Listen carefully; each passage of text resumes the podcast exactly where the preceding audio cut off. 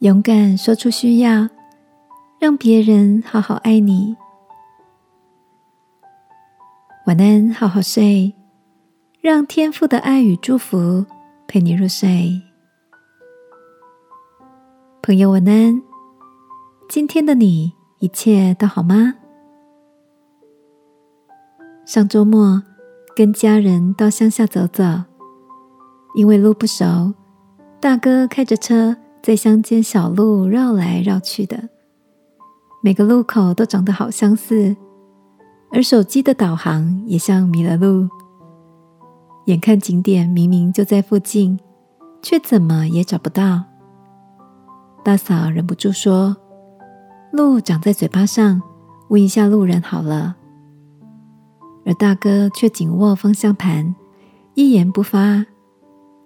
几分钟过去，大嫂忍不住转头给我一个无奈的眼神，小声的说：“每次都这样，问路有这么痛苦吗？”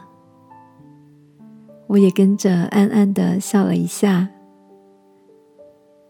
这个不喜欢跟人问路的场景，你也感到有点熟悉吗？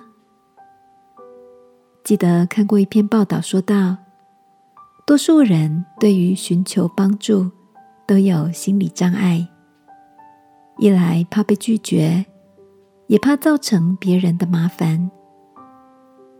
有趣的是，这些预期的困境，多数都不会发生，并且对方因着能够帮上忙，还能提升自我的好感度。亲爱的，你知道天父也喜欢我们到他面前寻求帮助吗？他的话鼓励我们，只管坦然无惧的来到施恩的宝座前，为要得连续蒙恩惠，做随时的帮助。今晚带着我们的需要，来到天父面前寻求他，好吗？一起来祷告，